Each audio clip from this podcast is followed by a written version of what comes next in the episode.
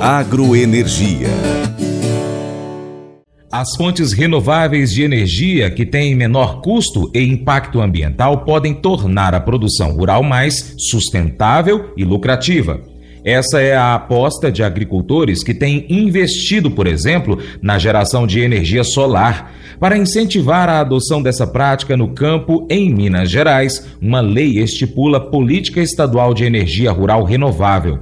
Graziele Mendes tem mais informações para a gente direto da Rádio Assembleia. O Brasil já é um dos países mais sustentáveis na produção de eletricidade, com mais de 80% de fontes renováveis, segundo a Absolar, Associação Brasileira de Energia Solar Fotovoltaica. A maior parte dessas fontes é hídrica, gerada pela força das águas, mas cresce o uso de energia solar e eólica. Ainda de acordo com a entidade, a economia de gastos com energia elétrica pode chegar a 90% com o sistema solar fotovoltaico. A meta da Política Estadual de Energia Rural Renovável é impulsionar a geração e distribuição desse tipo de energia nas fazendas e unidades produtivas de Minas Gerais. A norma define como energia renovável a que vem de fontes naturais inesgotáveis ou de baixo impacto ambiental e que contribui para a redução da emissão de gases de efeito estufa. É o caso das energias solar, eólica, biomassa hidráulica. Entre as ações concretas previstas pela lei estão o estímulo à criação de linhas de crédito especiais com juros reduzidos para financiar a instalação desse tipo de energia por produtores e agricultores familiares.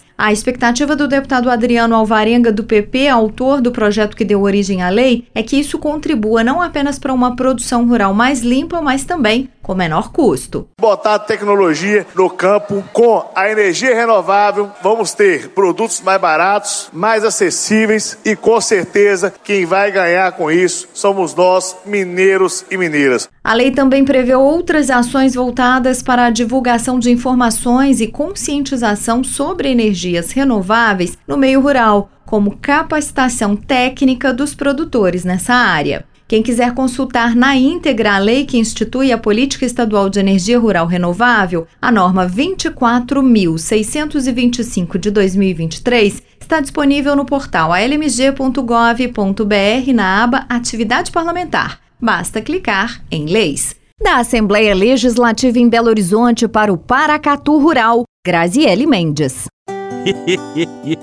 Mas eu vou dizer uma coisa pra você, viu? É, se quiser colocar propaganda sua aqui nesse programa, ó, eu vou dizer um negócio, você vai ter um resultado bom demais, senhor. É isso mesmo, é facinho, facinho, senhor. Você pode entrar em contato com os meninos ligando o telefone deles, é o 38, é o 991810123, bem fácil. É muito bom porque aí a sua empresa vai sair dentro de um programa que é ligado aí ao homem para mulher do campo. É nós que vai estar tá assistindo e também vai ver sua propaganda. É bom ou não é? Provérbios 14, 25 e 26 destaca a importância da verdade e da sabedoria em nossas vidas.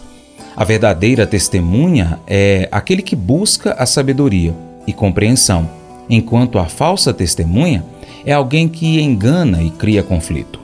Esses versículos ressaltam o valor da integridade em nossas ações e palavras. 1 Pedro 3, de, verso 10 e 11, nos instrui a buscar a paz e evitar o mal. Devemos manter nossos lábios longe da mentira e da enganação. Em vez disso, devemos buscar a paz e a retidão. Isso é visto como agradável aos olhos do Senhor.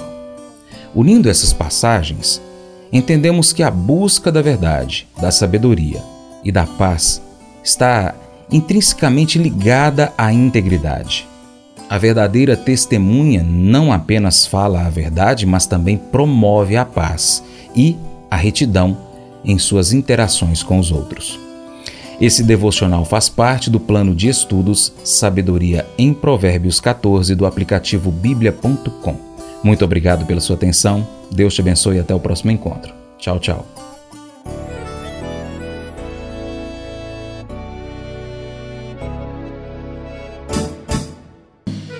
Acordo de manhã para prosear no mundo do campo, as notícias escutar. Vem com a gente em toda a região com o seu programa Paracatu Rural. Tem notícias, informação e o mais importante, sua participação. Programa Paracatu Rural. Programa Paracatu Rural.